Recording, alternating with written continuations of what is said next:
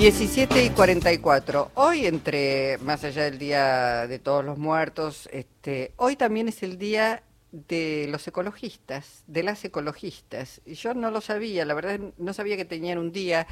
Y ahora que se habla tanto del cambio climático, qué mejor que estar ocupándonos de eso. De hecho, quien se ocupó hoy fue el presidente de la Nación presentando el Plan Nacional de Adaptación y Mitigación del Cambio Climático, algo me parece que va a estar marcando no solamente este siglo, sino este milenio. Y lo planteo así porque si no cuidamos el ambiente del cambio climático y los hombres y las mujeres no tomamos acciones concretas, me parece que no hay milenio, no llegamos no hay, futuro, claro, no hay futuro. Eh, bueno, nos vamos al encuentro de Cecilia Nicolini, ella es secretaria de Cambio Climático, Desarrollo Sostenible e Innovación del Ministerio de Ambiente y Desarrollo Sostenible de la Nación. Cecilia, Jorge Alperín y Luisa Balmaya te damos la bienvenida. ¿Cómo estás? Hola Jorge, Luisa, ¿cómo están? Bien, muy bien. Bueno, un plan muy ambicioso. Digo, qué bueno además que llegó Lula a, bueno, asumirá en enero, pero digo a Brasil, porque Brasil también ha sufrido en los últimos años, particularmente los años de Bolsonaro, una depredación de lo que es toda la zona de la Amazonia tremendo. Y muy probablemente las políticas en Brasil y las de Argentina puedan potenciarse mutuamente, ¿no? Sí, desde ya, ya no es una elección trabajar por una política climática, es un, imperativo por las implicancias que tienen sobre todo en la gente, en nuestros territorios, en nuestras eh, economías. Y como bien mencionabas, también es una cuestión que debe tener una, una solución global, por eso la integración regional es más importante que nunca y el triunfo de Lula y sobre todo el mensaje que dio en su discurso el día domingo, que, estuvimos ahí, poniendo al cuidado del ambiente y la lucha contra el cambio climático en una de sus prioridades de gobierno, creo que va a ser una gran oportunidad y un gran espacio para trabajo conjunto entre Argentina y Brasil. Mm, Cecilia, ¿y este plan presentado por el presidente de la Nación? Eh, ¿En qué consiste a, grandes trazos? Obviamente, después cada uno podrá ir, eh, ingresar, pedirlo, y, pero digo, para que tenga idea nuestra sociedad. Bueno, el, plan es el Plan Nacional de Adaptación y Mitigación al Cambio Climático del año 2030. Es un trabajo que se hizo con más de 75 eh, áreas de gobierno. Son específicamente 250 medidas que trabaja en dos metas fundamentales. Por un lado, en la reducción de las gases de los gases de efecto invernadero con una meta al 2030 de no superar eh, las 349 megatoneladas de dióxido de carbono equivalente, eh, y eso implica trabajar con todos los sectores para reducir estas, estas emisiones. Eh, y por otro lado, una meta también de adaptación, es decir, preparar nuestros territorios, hacerlos más resilientes para un impacto que ya estamos sufriendo de la crisis climática, cuando vemos eh, las, eh, las sequías históricas que tenemos, la bajante del río del río Paraná, eh, los incendios también descontrolados, el aumento de las temperaturas, olas de calor, olas de frío, es decir, el impacto ya está y se va sobre todo con los territorios y las personas más vulnerables, entonces también hay que trabajar muchísimo en este aspecto, en este plan.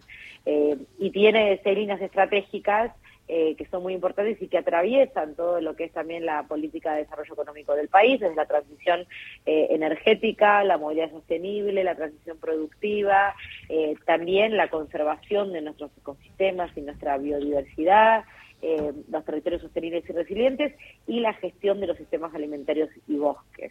Cecilia, es obvio que cualquier mm, política de, mm, sobre cuidado del medio ambiente a nivel de país necesita hacer una política de Estado, es decir, tiene que haber un consenso del oficialismo, de la oposición, que permita mantener en el tiempo esas políticas.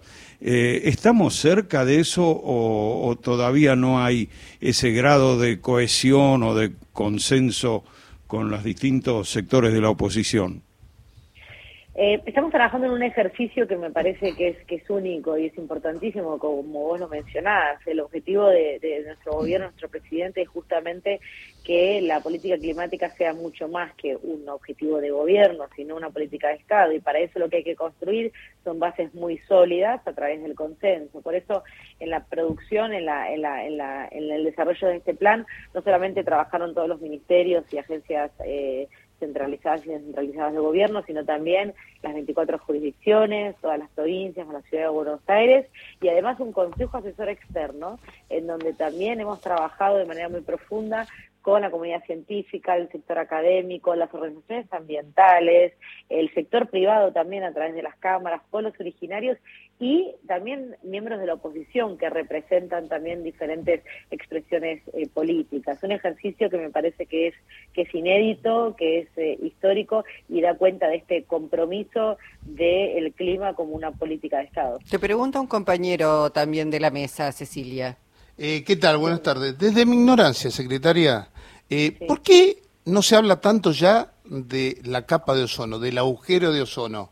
Porque hace unos años atrás hablaban todo el mundo y de lo mal que hacía, no sé, por ahí no tiene nada que ver con su sector, repito, pero digo, ya no se habla tanto de la, de la capa de ozono y del agujero.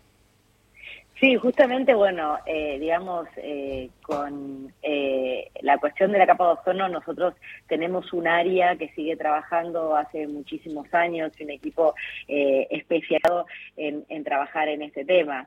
desde ya que la cuestión de la capa de ozono, como bien decías al inicio, y de hecho el presidente lo mencionó, fue una situación también eh, alarmante que sobre todo estaba, digamos, se daba por eh, unas eh, emisiones, digamos, que afectaban muchísimo y que debilitaban, digamos, esta, esta capa, sobre todo en lo que eran los, los gases, los clorofluorocarburos que, que, se mencionaban, ¿no es cierto?, que estaban presentes en la atmósfera y que en las, últimas, en las últimas eh, eh, mediciones que realizaron los satélites, por todos los esfuerzos que venimos trabajando con un control industrial para dejar de utilizar sobre todo los aires acondicionados, los aerosoles, ¿se acuerdan cuando éramos chicos que nos hablaban también de el impacto en la capa de ozono de los aerosoles que, que usábamos como el desodorante, etcétera? Bueno, eh, se han, digamos, cambiado estos compuestos químicos que dañaban la capa de ozono que protegía, digamos, que protege nuestro, nuestro planeta, eh, y entonces esos niveles han disminuido, lo que le permitió